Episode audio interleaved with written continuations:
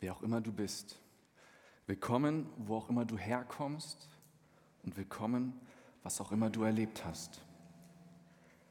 Dieser Poetry Slam von gerade, von original zweier Komödianten von Rebel Comedy, gab mir damals beim ersten Hören so einen neuen Blick auf manche Dinge. Dass es auch mal viele Deutsche gab, die geflohen sind und ausgewandert und angenommen wurden von anderen Ländern dass diese beiden Geschichten sehr ähnlich klingen, fand ich faszinierend. Wie schön fühlt es sich an, willkommen zu sein. In unserer aktuellen Predigtreihe Immer und überall orientieren wir uns an einem Bibelvers aus Matthäus 7, Vers 12, den ihr hier sehen könnt. Da heißt es, geht so mit anderen um, wie die anderen mit euch umgehen sollen. In diesem Satz sind das Gesetz und die Propheten zusammengefasst. Das Thema von heute heißt, nimm immer und jeden auf, einander willkommen zu heißen. Und zwar immer und überall. Und um das zu tun, um jemanden willkommen zu heißen, braucht es mindestens zwei Parteien. Es braucht einen Gastgeber und es braucht mindestens einen Gast. Und die Einstellung des Gastgebers gegenüber des Gastes bezeichnen wir als Gastfreundschaft. Und der Begriff ist ja einer, den wir heutzutage immer wieder hören und das schon seit ein paar Jahren. Ich fand es spannend, in der Bibel zu schauen, was Gastfreundschaft heißt. Und da wird es beschrieben als Fremdenliebe, was damals schon als Tugend galt. Zur Gastfreundschaft galten damals Schutz, Nahrung und zumeist die Möglichkeit einer sicheren Übernachtung. Die Aufnahme vom Fremden gehörte in der griechisch-römischen Welt zu den grundlegendsten Sachen, also in der Welt des Neuen Testamentes. Es entsprach gesellschaftlichen Konventionen. Man ging davon aus, dass es den Göttern missfällt, wenn man jemanden Fremden nicht aufnimmt. Und es heißt sogar wörtlich, wer gastfreundlich äh, ist, ist auch gottesfürchtig. Wer hingegen nicht gastfreundlich ist, gilt als gottlos, kulturlos und gesetzlos. So ist es kein Wunder, dass die Bibel viel von Willkommen heißen oder von Annehmen spricht. Es heißt so zum Beispiel in einem Prophetenbuch des Alten Testamentes in Jesaja Kapitel 58, Vers 7: Ich möchte, dass ihr euer Essen mit den Hungrigen teilt und heimatlose Menschen gastfreundlich aufnehmt. Wenn ihr einen Nackten seht, dann kleidet ihn ein, verleugnet euer eigenes Fleisch und Blut nicht. Und es gibt noch viele andere Geschichten, die von der Aufnahme Fremder sprechen. Gastfreundschaft ist etwas Aktives, was von der Bibel gefordert wird. Und hierfür möchte ich mit euch einen Bibelvers angucken in Römer 15, Vers 7 den ihr auch lesen könnt. Da heißt es, nehmt einander an, wie Christus euch angenommen hat, denn dadurch wird Gott geehrt. Ein Mann namens Paulus schrieb hier an eine Gemeinde in Rom und dort gab es verschiedene Personengruppen mit unterschiedlichen Vorstellungen, wie Dinge laufen sollten, unterschiedlichen Überzeugungen und in vielen scheint diese Gemeinde sich gar nicht so sehr zu unterscheiden von der unseren, von der heutigen. Und in dieser Gemeinde gab es unter anderem ein spezielles Problem. Man stritt sich nämlich um eine gewisse Sache, nämlich das Speisegebot. Vielleicht habt ihr schon mal davon gehört. Es gab hier nämlich folgende Leute, die verzichteten auf Fleisch, auf Wein und achteten bestimmte Tage. Und diese galten laut diesem Römerbrief als schwach im Glauben, weil sie das machten, noch von ihrem alten Glauben kommend, weil sie es so gewohnt waren. Sie sind so aufgewachsen mit anderen Vorstellungen, mit anderen Sachen. Und es fiel gar nicht so einfach, das alles abzulegen. Und dann gab es diejenigen, die diese Regel als überflüssig hielten, welche als etwas weiter oder als stark im Glauben galten. Die Aufforderung, hier einander anzunehmen, gilt hier vor allem oder insbesondere den Starken einen Schwachen im Glauben anzunehmen. Wobei das Wort für Annahme oder Annehmen so viel bedeutet wie herzlich willkommen heißen, herzlich begrüßen und aufnehmen. Ich fand das ganz spannend, das zu lesen, dass es in dieser Gemeinde auch viele Probleme gab und viele Sachen da waren, über die man stritt, die vielleicht auch gar nicht so wichtig waren oder so essentiell für das eigene Glaubensleben. Und ich fand mich heute wieder, wie viele von uns Menschen streiten um alle möglichen Dinge. Gerade unter Christen entdecke ich häufig so ein drinnen und draußen denken, was sich allein an meinen Vorstellungen, Erwartungen und Erfahrungen orientiert. Somit urteile ich darüber, wer es verdient, aufgenommen zu werden und wer dazugehört, wer ein guter Christ ist und wer ein schlechter Christ ist, wer Teil der Gemeinde sein darf und wer nicht, wer willkommen ist und wer nicht. Dass wir als Menschen dieses Denken haben, das Maß aller Dinge zu sein, das gab es schon damals. Und gerade in diesem Zusammenhang spricht Paulus folgende schöne Worte. Nehmt einander an, wie Christus euch angenommen hat. Dadurch wird Gott geehrt. Diese Mahnung von Paulus spielt auf eine Grundlage an, auf eine Grundlage an, auf der wir uns als Menschen, die wir ja an Jesus Christus glauben, Beziehung wollen und ihn angenommen haben, bauen. Und ich finde, diese Grundlage macht ziemlich demütig.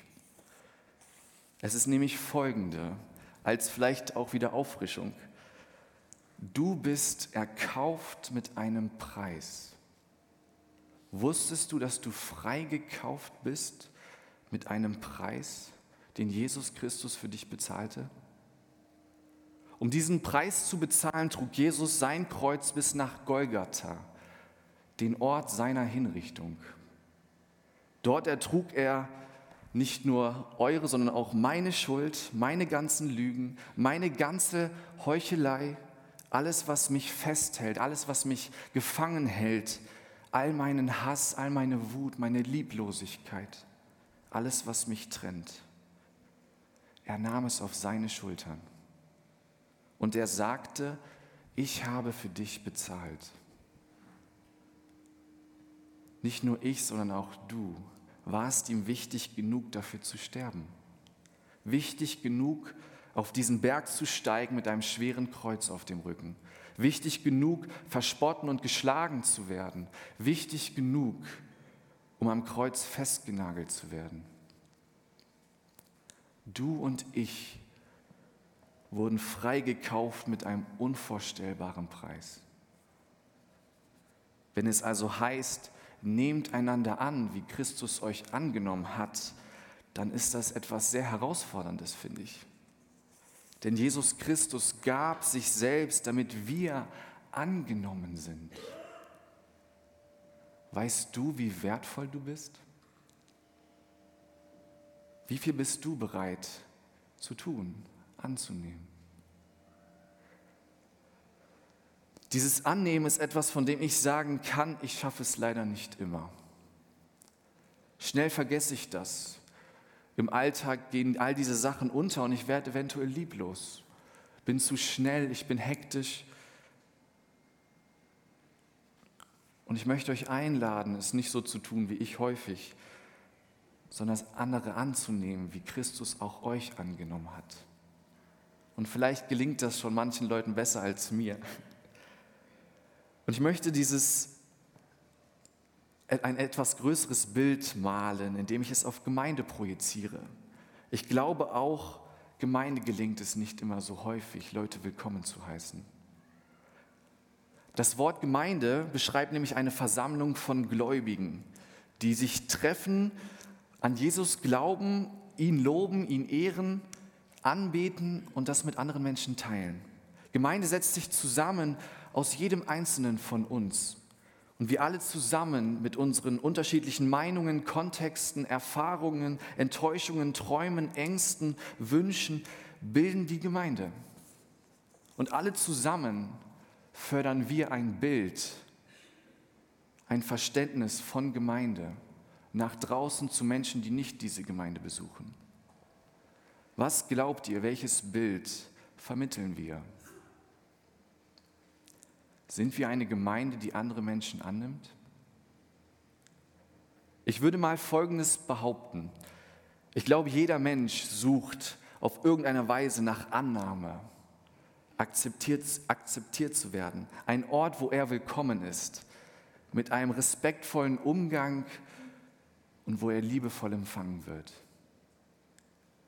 Wie schön ist es, dass so ein Ort Gemeinde sein kann, wo er nicht nur von Gott angenommen wird, sondern auch von denen, die Gemeinde ausmachen. Und zwar zu seiner Ehre. So ein Ort möchte ich bauen, so ein Ort möchte ich sein. Es gibt vielleicht ein paar Dinge, die du schon kennst, beziehungsweise die ich dir gerne erzählen würde. Es sind ein paar Punkte, die mir helfen, wenn ich daran denke, andere Menschen im Alltag anzunehmen. Also hier seht ihr ein paar Punkte. Der erste, mit dem ich anfange, ist ein Zitat oder geht um ein Zitat von Jake Kessler. Dieser sagte folgendes: Nichts springt plötzlich unter einem Stein hervor und frisst Gott.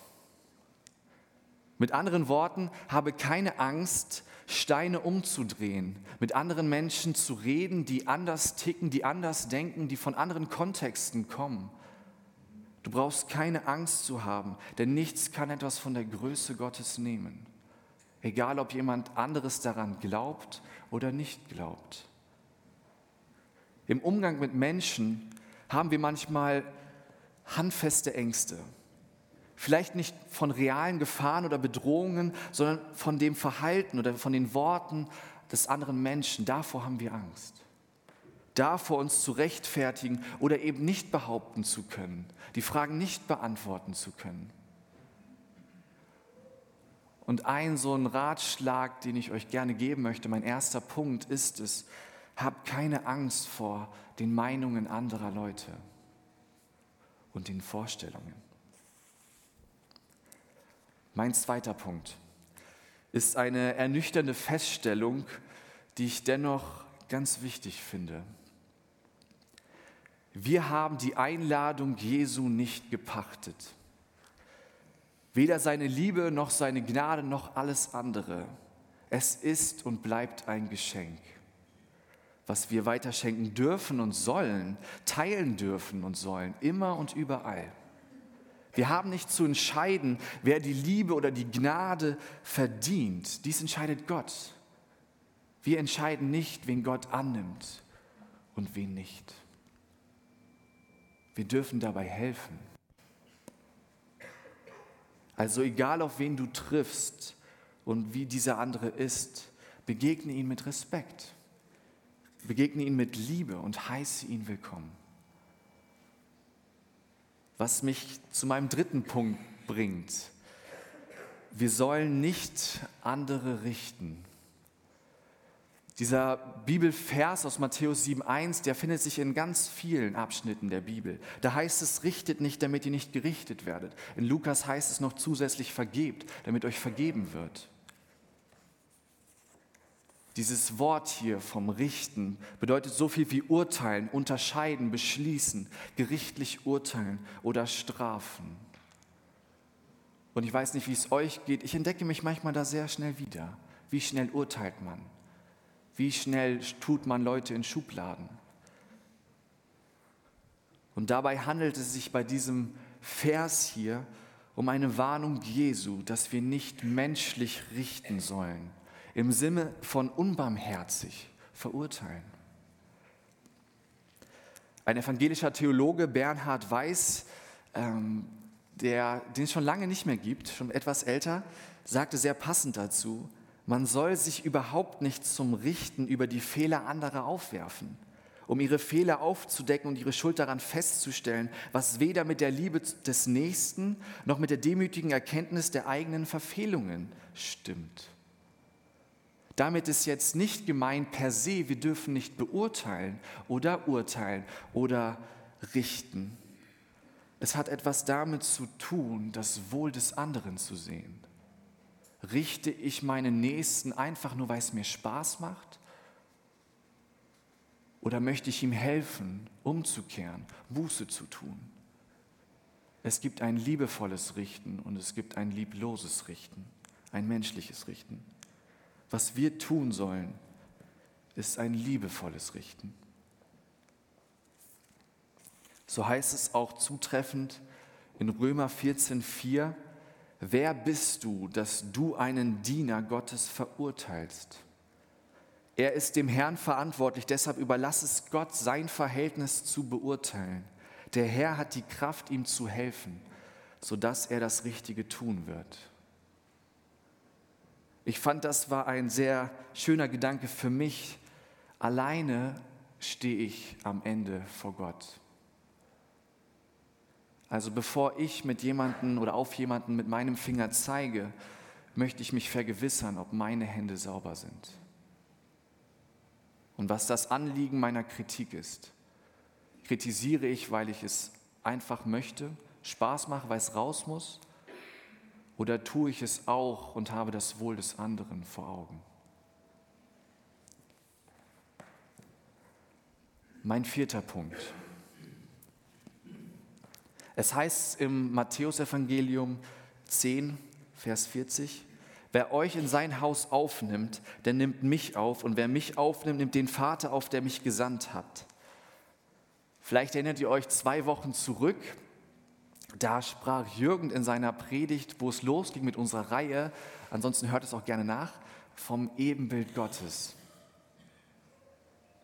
Im anderen Jesus zu sehen, ihn zu erkennen, dass ich durch mein Handeln auch an Jesus handle, wenn ich an anderen Menschen handle, ändert meinen Umgang enorm. Es lässt mich andere wertschätzen, denn der andere ist genauso kostbar wie ich. Und es schafft ein weiches Herz. Und das ist etwas Herausforderndes. Und es fällt nicht immer einfach. Und ich möchte euch eine Geschichte erzählen, die mich sehr bewegt hat und die mich sehr herausgefordert hat und echt schwer war. Und ich weiß nicht, ob ich es wieder hinkriegen würde. Ich habe eine Predigt gehört auf einer Freizeit von einem Mann, der berichtete in seiner Ausbildung, immer einen in der Klasse gehabt zu haben, der ihn, warum auch immer, immer piesacken wollte. Das heißt, jedes Mal, wenn er morgens da war und der andere reinkam, musste sich irgendeinen doofen Spruch anhören. Und hinterm Rücken wurde ganz viele Gerüchte verbreitet über diese Person, wie schlimm er doch ist und was er alles nicht kann. Und dieser Prediger, der davon sprach, hat sich einen Vorsatz genommen. Er hat gesagt, ich möchte es nicht gleich tun. Ich möchte trotz all dem dieser Person mit Respekt, mit Liebe und mit Annahme begegnen. Und auch wenn er schlimme Sachen sagt, ich heiße ihn willkommen und ich wünsche ihm am Anfang einen schönen Tag. Ich war damals in einer ähnlichen Situation und ich musste sehr häufig daran denken und ich habe gedacht, für mich, ich will das Gleiche tun. Und ich habe mein Abitur geschrieben und in meiner Klasse gab es auch eine Person, warum auch immer, die ganz viele Gerüchte von mir erzählt hat und das total schön fand, irgendwie mich in den Dreck zu ziehen damit. Und ich war häufig geneigt, irgendwie das mit gleicher Münze, äh, Münze zu vergelten. Und ich dachte mir, ich will es aber nicht tun. Und ich fand diese Zeit furchtbar. Und es war echt schwer. Und irgendwann habe ich es nicht mehr ausgehalten. Und ich bin zu dieser Person hingegangen mit einer neutralen Person und habe gesagt, ich möchte jetzt reden. Und ich habe ihn gefragt, warum tust du das? Und er sagte, weißt doch, du es doch genauso tust. Du erzählst doch genauso viele Gerüchte. Und ich fand es total spannend, ihm zu sagen, nein, tue ich nicht. Ich habe mit allen Leuten, mit denen ich über dich geredet habe, positiv geredet, freundlich geredet. Ich lobe dich nicht in den Himmel, aber ich sage nichts Schlechtes über dich. Und das war das erste Mal, dass ich diese Person sprachlos erlebt habe. Ich möchte euch dazu einladen. Vielleicht hast du so eine Person im Kopf, die dein Leben nicht gerade einfach macht, dann probier das mal. Es ist sehr schwer, aber ich finde es richtig. Mein fünfter Punkt und letzter Punkt. Die Aufnahme eines Fremden ändert Beziehung. Der Fremde wird vom Unbekannten zum Gast. Und dies geschieht, indem man sich Zeit nimmt. Gerade in unserer schnelllebigen Gesellschaft finde ich es so kostbar, dem anderen Zeit zu schenken, Zeit zu nehmen für eine Person. Nimm dir doch mal in der nächsten Zeit bewusst Zeit für einen anderen. Lerne ihn kennen, lade ihn ein, nimm ihn auf. Und wer weiß, was aus diesem Fremden wird. Ein Gast, vielleicht ein Freund, vielleicht ein Helfer.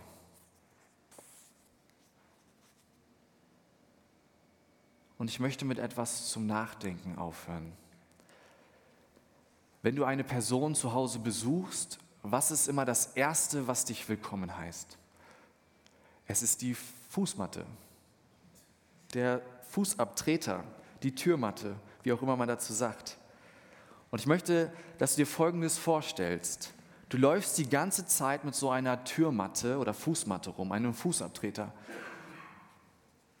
Bei manchen wäre das vielleicht so eine Willkommensmatte, bei manch anderen wäre es vielleicht so. Und vielleicht ist es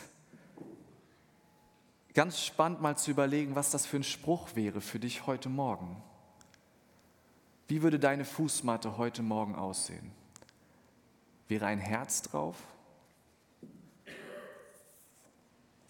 Oder wäre etwas drauf, wie zum Beispiel hier, klingeln zwecklos, kauf nichts, merk nichts, höre laute Musik? Oder wie auf dem nächsten Bild,